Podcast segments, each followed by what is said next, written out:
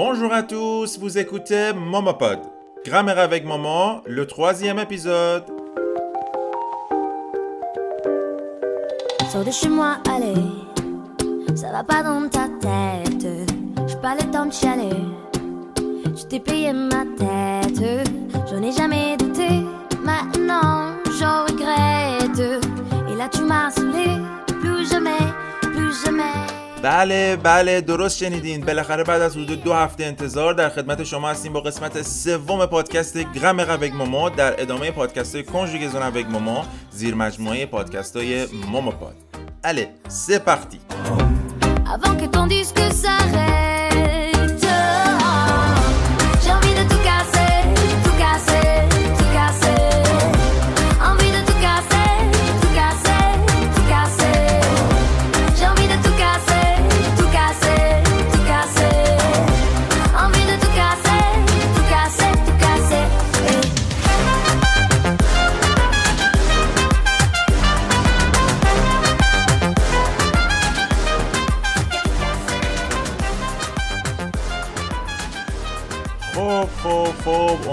امیدوارم خوب و خوش و سلامت باشین.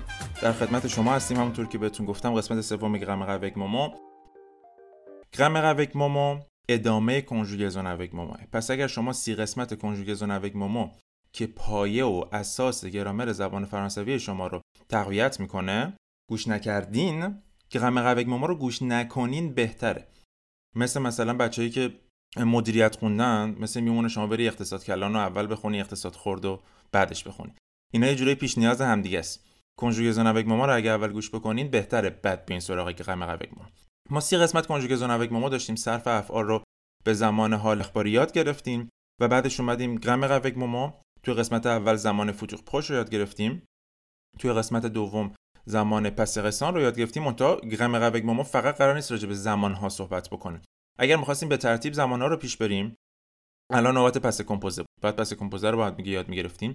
اما از اونجایی که ما فقط نمیخوایم روی زمانها کار بکنیم این قسمت قرار نیست زمان کار بکنیم این قسمت موضوع این هفتمون این قسمتمون interrogation comment on peut poser une question en français donc l'interrogation en français c'est le sujet de cet épisode allez c'est parti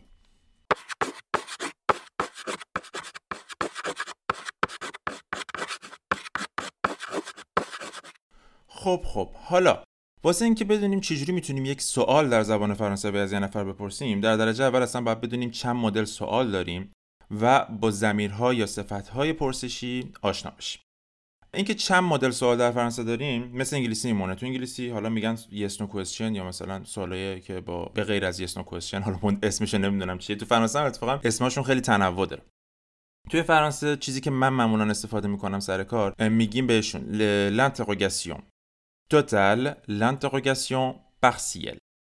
L'interrogation totale منظور همون yes no question. سوالی که شما با آره و نه جواب میدین. ضمیر پرسشی نداره یا صفت پرسشی نداره یا حتی پرونوم انتروگاتیو نداره. که حالا میگیم چجوری باید بسازیمش. پس یا سوال های ما انتروگاسیون توتال محسوب میشن یا انتروگاسیون پارسیل محسوب میشن. انتروگاسیون پارسیل یعنی شما ضمیر پرسشی دارین و دیگه اون سوالتون رو با آره و نه جواب نمیدین. اول از همه ما با انتروگاسیون توتال شروع می‌کنیم ببینیم چجوری می‌تونیم سوال آره و نه رو بسازیم چون سه مدل داره. بعد میریم پارسیل رو یاد می‌گیریم که خب وقتی توتال رو یاد گرفته باشیم پارسیل خیلی راحت تر میشه. Alors, l'interrogation totale. L'interrogation totale کلا حالا چه انتروگاسیون توتال چه پارسیل ما به سه روش می‌تونیم سوال بسازیم در زبان فرانسه. اسمای مختلف دارن. من اون اسمی که خودم سر کلاس استفاده می‌کنم رو بهتون میگم. منتها ممکنه شما سر یک کلاس دیگه توسط یه معلم دیگه یه اسم دیگه رو براش بشنوید. روند همونه. پروسه‌ای که شما طی می‌کنین همونه. ممکنه اسمشون متغیر باشه. langage formel langage courant langage familier این سه تا روشیه که ما می‌تونیم بسازیم. لانگاژ فرمل لانگاژ کوران یا بعضی وقتا بهش میگن لانگاژ استاندار لانگاژ فامیلیه از اسمش یه جورای مشخصی می‌تونیم حدس بزنیم چی بشه لانگاژ فرمل لانگاژیه که شما معمولا توی زبان کتبی استفاده می‌کنیم. در نامه ها در ایمیل ها در روزنامه توی اخبار. و خیلی توی زبان محاوره‌ای استفاده نمیشه چون رسمیه. لانگش کوران یا استاندار یه جوری شبیه آشار فرانسه میمونه. شما هم در زبان نوشتاری هم در زبان شفاهی می‌تونید ازش استفاده بکنین. معمولا هم راحت تره خیلی ها هم حتی خود من هم وقتی می‌خوام صحبت بکنم اکثرا از لانگش استاندار یا کوران استفاده می‌کنم. و لانگش فامیلیه. لانگش فامیلیه اون مدلی از سوال پرسیدنه که شما فقط در زبان خیابانی در زبان محاوره می‌تونی ازش استفاده بکنی. اگر ایمیلی بخوای بنویسی روزنامه باشه دفتری باشه چیزی باشه از لانگج فامیلیه نمی‌تونیم استفاده بکنیم. درست نیست. حالا می‌خوایم ببینیم انتروگاسیون توتال رو چجوری به این سه روش بیان بکنیم. من براتون یه جمله زمان اخباری حالت اخباری براتون مثال می‌زنم. مثلا anglais. l'étudiant est anglais. اون دانش آموز اهل انگلستان. est anglais. حالا فرض بکنین اینو می‌خوایم سوالی بکنیم می‌خوایم بگیم آیا اون دانش آموز یا دانشجو اهل انگلستان هست یا نیست؟ انتروگاسیون توتال روش اول یا همون لانگش فرمل ما اینه که جای فعل فاعل عوض بکنیم. در زبان فرانسوی معمولا قانون کلی اینه که شما می‌خوای یه جمله رو سوالی بکنی جای فعل فاعل رو عوض بکن بینشون خط تیره بذار. و سلام بینشون خط تیره بذار این قانونه ها این صد درصدیه. من خیلی ها می‌بینم از بچه ها وقتی فعل فاعل جاشون عوض می‌کنن خط تیره نمی‌ذارن که غلط یعنی به جای اینکه بگیم مثلا l'étudiant est anglais بیایم فرض بکنیم میگیم est anglais. از ضمیر فاعلی از اون پرونوم پرسونل سوژه استفاده بکنیم. anglais. il est anglais رو من بخوام از طریق لانگش فرمل تبدیل به سوالش بکنم چی میشه؟ est جاش عوض میشه میشه اتیل و بینش هم خط تیره می‌گیره. est-il anglais intonation مون میره رو به بالا. شما وقتی سوال می‌پرسین معمولا intonation تون اون تون آواییتون رو به بالا میره. est-il anglais il est anglais est-il anglais این میشه langage formel ما. جای فعل فاعل عوض می‌کنیم خط تیره می‌ذاریم میشه langage formel langage courant یا langage standard همیشه با یک expression ی به نام est-ce que میاد. این est-ce que اکثرا به گوشتون خورده اما نمی‌دونین چیه. این est-ce que که دیکتش هم خیلی مهمه اکثرا دیکتاش رو اشتباه می‌کنین. به دیکتش توی جزوه خیلی دقت بکن est-ce que یه جورایی معادل همون آیا در زبان فارسی ما نه همیشه ها برای همین میگم یه جورایی. est-ce que میاد. چرا؟ چون فرانسوی ها سختشونه جای فعل فاعل عوض کنن. جلوتر براتون توضیح میدم. ما استثنا داریم برای جای فعل فاعل عوض کردن. یه سری قوانین آوایی داریم. نمی‌خوان به خودشون زحمت بدن. نمی‌خوان جای فعل فاعل عوض کنن. دارن صحبت می‌کنن تو خیابون و سختشونه. میان از langage courant یا standard استفاده می‌کنن که اونجا ما est-ce que رو استفاده می‌کنیم. که جای فعل فاعل عوض نکنیم. ببینید این جمله خیلی کلیده ها. فلسفه وجود est-ce que در interrogation جابجا نکردن فعل و فاعله. پس اگر est-ce que دیدیم دیگه جای فعل فاعل عوض نمی‌کنیم. مثلا تو همین جمله ما il est anglais میشه est-ce qu'il est anglais est-ce que با il میچسبن به هم دیگه. est-ce qu'il est anglais یا اسکو l'étudiant est anglais اسکیل انگله دیگه جای فعل فاعل عوض نمی‌کنیم. با استفاده از اسکو جمله رو سوالی می‌کنیم. که قاعدتا می‌بینین راحت تر هم هست. این میشه لانگاژ استاندار یا کوران ما. لانگاژ فامیلیه که گفتیم حق نداریم در زبان نوشتاری ازش استفاده بکنیم. عین همون جمله اخباری نوشته میشه برای جمله پرسشی. برای همین میگیم تو نوشتار ازش استفاده نمی‌کنیم چون عین هم دیگه نمی‌تونیم تشخیص بدیم. تنها راه تشخیصش این که ببینیم جمله اخباریه یا جمله پرسشیه. انتوناسیونه من به شما میگم est anglais. اون انگلیسیه. یا از شما می‌پرسم anglais est-ce qu'il est anglais il est anglais. پس توی لانگاژ فامیلیه توی دسته سوالهای انتروگاسیون توتال فرقی بین جمله اخباری و پرسشی نیست. فقط و فقط از طریق انتوناسیونه که ما متوجه میشیم جمله سوالیه یا اخباری. پس توی حالت توتال توی حالت یس نو کوئسچن سوالای آره و نه. توی حالت فرملش جای فعل فاعل عوض می‌کنیم خط تیره می‌ذاریم. توی حالت کوران یا استاندار جای فعل فاعل دیگه عوض نمی‌کنیم از اسکو استفاده می‌کنیم. اول سوالمون. توی حالت فامیلیه عین همون جمله اخباری رو می‌نویسیم فقط انتوناسیونمون آوامون رو می‌بریم رو به بالا این میشه توضیحات کلی. حالا بریم به یه سری ریزکاریاش بپردازیم.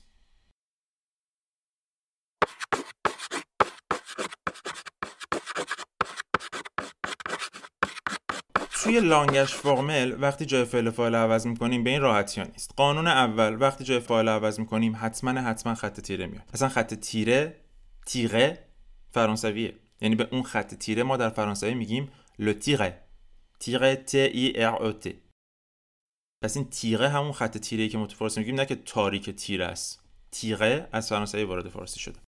یکی اینکه خط تیره اجباریه اما فرض بکنین فائل شما با حرف صدادار شروع شده باشه. و فعل شما به حرف صدادار ختم شده باشه. اینا رو بر میگردونین جاشون رو عوض می‌کنین. چه اتفاقی میافته؟ وایل آخر فعلتون میچسبه به وایل اول فاعلتون. فرانسوی ها دوست ندارن دو وایل کنار هم دیگه باشه. بنابراین چه اتفاقی میافته؟ فعلتون میاد. یه خط تیره می‌گیره. یه ت میاد. دوباره یه خط تیره می‌گیره فاعلتون میاد. این ت هیچ معنایی نداره. برای چی اصلا مفیده؟ برای اینکه میاد که تلفظ راحت تر بشه. فرض بکنین من می‌خوام بگم a une voiture جمله اخباری ما. a une voiture یعنی اون یک ماشین داره. a une voiture اینو می‌خوام جای فعل فاعلش عوض بکنم. il a رو ما برعکس بکنیم چی میشه؟ میشه a il a il یه جوریه. فرانسوی دوست ندارن دو تا voyelle کنار هم دیگه باشه. پس a میاد. خط تیره میاد. یه t میاد. خط تیره میاد. il. a-t-il. a-t-il une voiture. آیا او یک ماشین داره؟ a-t-il une voiture. یا مثلا همون اصطلاح معروف ایلیا. یعنی آنجا وجود دارد. ایلیا. حالا می‌خوایم سوالیش بکنیم. می‌خوایم بگیم آیا آنجا وجود دارد؟ مثلا من به شما زنگ می‌زنم. میگم که کجایی؟ میگم مثلا رستورانم. و می‌خوای بگی اون تو اون رستوران شلوغه چه جوریه چه خبره. یتیل beaucoup de monde یا a beaucoup de monde حالت فامیلیش یا a beaucoup de monde حالت استاندارش میشه. اما اگه بخوام جای فاعل فعلش عوض بکنیم میشه یتیل.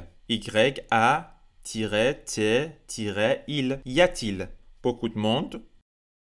پس اگر فاعلتون با حرف صدادار شروع شد فعلتون به حرف صدادار ختم شد توی حالت لانگش فرمل بین فعل و فاعلتون یه ت میارین که این ورانورش هم خط تیره هست و هیچ معنایی نداره صرفا واسه آسون کردن تسهیل کردن تلفظ شماست. نکته دومی که راجع به همین جابجا کردن فعل فاعل باید بهتون بگم بعضی از اوقات پیش میاد که فعل شما چهرش تغییر می‌کنه وقتی جاش به فاعل عوض میشه. مثلا فعل pouvoir به زمان حال اخباری صرفشی میشه تو conjugaison ما یاد گرفت. je peux je peux دیکتاش چجوریه؟ p e u x je peux جای فعل فاعل که بخوایم عوض بکنیم میشه puis-je دیکته peux تبدیل میشه به puis یعنی p u i s خط تیره je puis-je فرض بکنید برای شما یه مثال می‌زنم یه supermarché وجود داره در اکثر کشورهای فرانسوی زبان به اسم Carrefour و این کسایی که توی Carrefour کار می‌کنن اون staff ش یه تیشرت مخصوص دارن پشت اون تیشرت نوشته puis-je vous aider puis-je vous aider.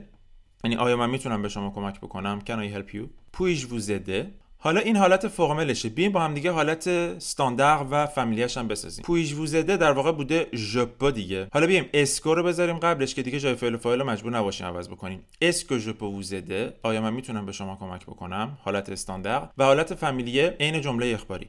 ژپا ووزده.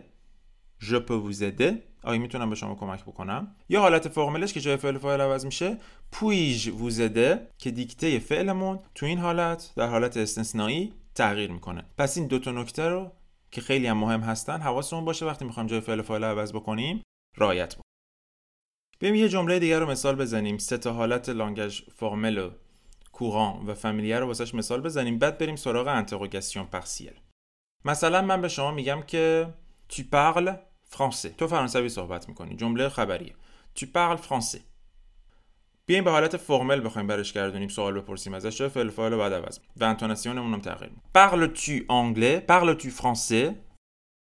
Parles tu français؟ آیا تو فرانسوی صحبت می‌کنی؟ Parles tu français؟ حالا نه سختمه. نمی‌خوام بگم parles tu همون تو parles عادی رو می‌خوام بگم. یه اسکو کافیه بیارم که میشه حالت استاندار یا کوران que tu parles français est-ce que vous pouvez parler français? Est-ce que tu parles français? یا اصلا چه کاریه همون تو حالت لانگاژ فامیلیه فقط انتوناسیون هم تغییر میدم به جن که بگم تو پارل فرانسه میگم تو پارل فرانسه تو پارل فرانسه میره بالا انتوناسیونم تو پارل فرانسه est-ce que tu parles français? Parles tu français? هر سه حالت کاربرد داره برای استفاده کردن برای در واقع ساختن سوال در زبان فرانسه. این میشه انتروگاسیون توتال ما. بریم حالا سراغ انتروگاسیون پارسیل قبل از اینکه بخوایم انتروگاسیون پارسیل رو شروع بکنیم باید با زمیرهای پرسشی آشنا بشیم. زمیرهای پرسشی در زبان فرانسوی می‌تونیم تقریبا بگیم 8 تا.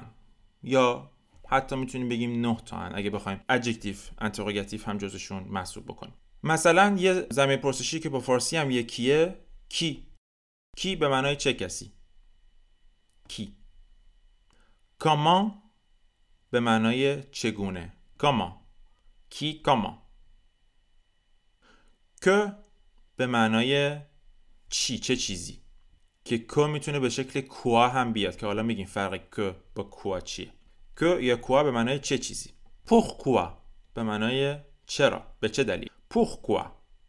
Pourquoi? او به معنای کجا؟ او. اکسانش یادمون نره. او. Combien به معنای چه مقدار؟ Combien. هم می‌تونه معادل هاومنی باشه هم می‌تونه معادل هاوماچ باشه. Quand. Quand. Quand به معنای چه موقع؟ کی. Quand. و در آخر کل به معنای بعضی وقتا میشه به معنای چه چیزی؟ بعضی وقتا میشه به معنای کدوم یکی. که البته کل داستانش فرق می‌کنه. کل یه جورایی از اون از این قوانینی که ما تو در طول این اپیزود داریم یاد می‌گیریم خیلی جا پیروی نمی‌کنه. کل فعلا بذاریم کنار. اما کی کامان که کوا پورکوا او کمبیان کان زمیر پرسشیایی هستن که ما می‌تونیم توی این اپیزود ازشون استفاده بکنیم.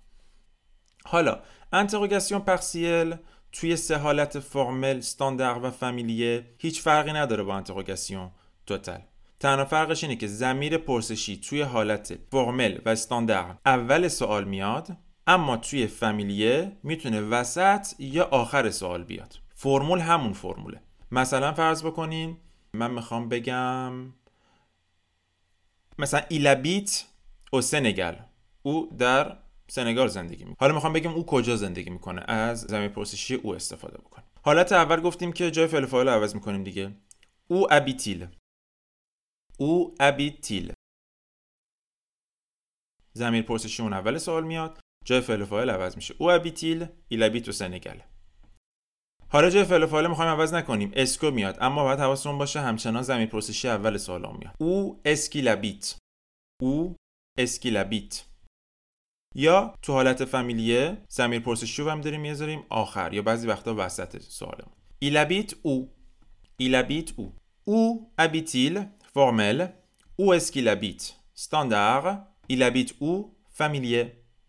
می‌بینید فقط ما ضمیر پرسشی به اجزای جملهمون اضافه کردیم و یعنی فرمول همون فرم اما باز دوباره یه سری نکته داریم اینجا مثلا فرض بکنید یکی از سوالهای خیلی خیلی زیاد مهمی که ما شنیدیم زیاد شنیدیم این چند وقته مخصوصا توی لول های مبتدی توی پیج توی پادکست ها vous faites dans la vie?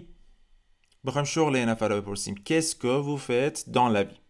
ببینید ضمیر پرسشی que تو حالت استاندارد. وقتی میچسبه به est-ce que میکس میشه میشه qu'est-ce que در واقع que est-ce que بوده شده qu'est-ce que qu'est-ce que vous faites dans la vie شما در زندگی چه کاری می‌کنید؟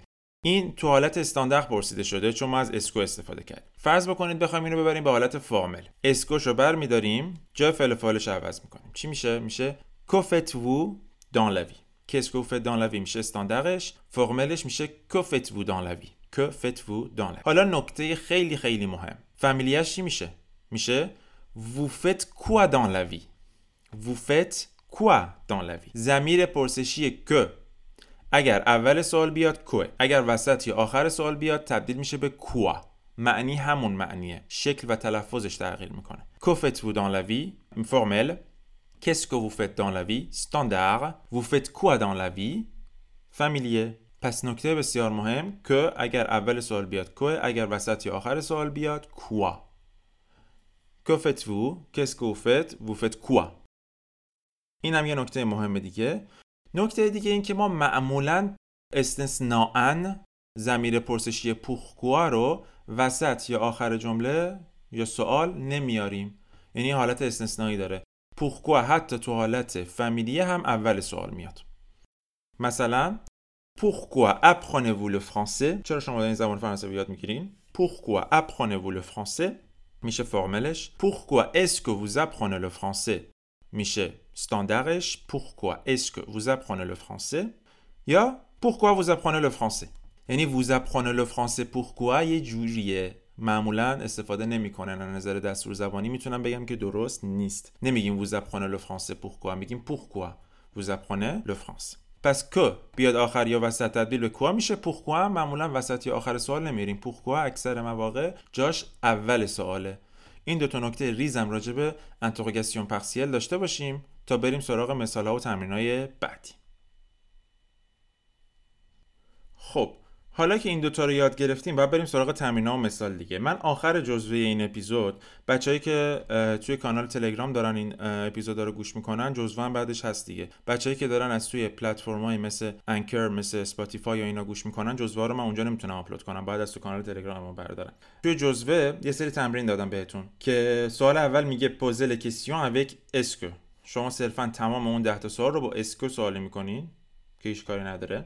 بعدش میگه répondez aux questions یه سری سوال از شما پرسیده. شما باید جواب بدین.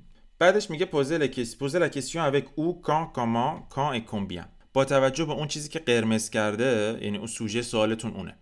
باید ضمیر پرسشی رو پیدا بکنین و اون ضمیر پرسشی رو بذارین توی جا خالی که بازم هم می‌تونین از استاندارد formel یا familier استفاده بکنین. از familier تو حالت نوشتار استفاده نکنین بهتر سوال بعدی. Posez la question avec où, comment, qui, quand, pourquoi, combien و est-ce que پس اینجا est-ce que هم بهش اضافه کرده. est-ce que میگیم تو حالت interrogation totale اتفاق میفته اینجا هم باید سوال رو طرح بکنین خودتون. و بعدش هم که corrigé رو بهتون داد. یعنی کلیدش اون پایین هست ولی طبق روال قسمت های قبل تقلب نمی‌کنین. اول خودتون حل می‌کنین بعد corrigé رو می‌بینین. این قسمتمون یه مقدار طولانی شد به خاطر اینکه بحثمون خیلی بحث پیچیده بود نسبتا و همینطور مهم. ما دیگه بعد از این اپیزود باید بدونیم چه جوری سوال بپرسیم در زبان فرانسوی. شاید قبلا این چیزایی که من تو این اپیزود بهتون گفتم به گوشتون خورده بود ولی هیچ وقت ندونستین که رگلاژش چه شکلیه با چه تنظیماتی ما داریم جلو میریم و چه استثناءاتی داریم. امیدوارم که براتون مفید بوده باشه. تمرین رو حتما حل بکنین. و همینطور n'hésitez pas à me donner votre avis شک نکنین حتما. من معمولا استوری می‌ذارم نظر شما رو می‌پرسم اون روزی که این قسمت منتشر میشه. نظرتون رو برام بنویسین توی اینستاگرام. حالا یا از طریق استوری یا از طریق دایرکت که من هم بدونم که براتون مفید بوده یا نه. در جریان باشین که تمام این پادکست ها به اضافه لایو ها ویدیوهای آموزشی استوری های آموزشی و غیره از طریق پیج اینستاگرام موما ارائه میشه. پس برای اینکه اطلاعات بیشتر داشته باشین راجع به همه محتواهای آموزشی و سرویس هایی که من دارم ارائه می‌کنم پیج اینستاگرام French underline with underline Momoro Dombalo. Merci beaucoup, restez à l'écoute. À plus!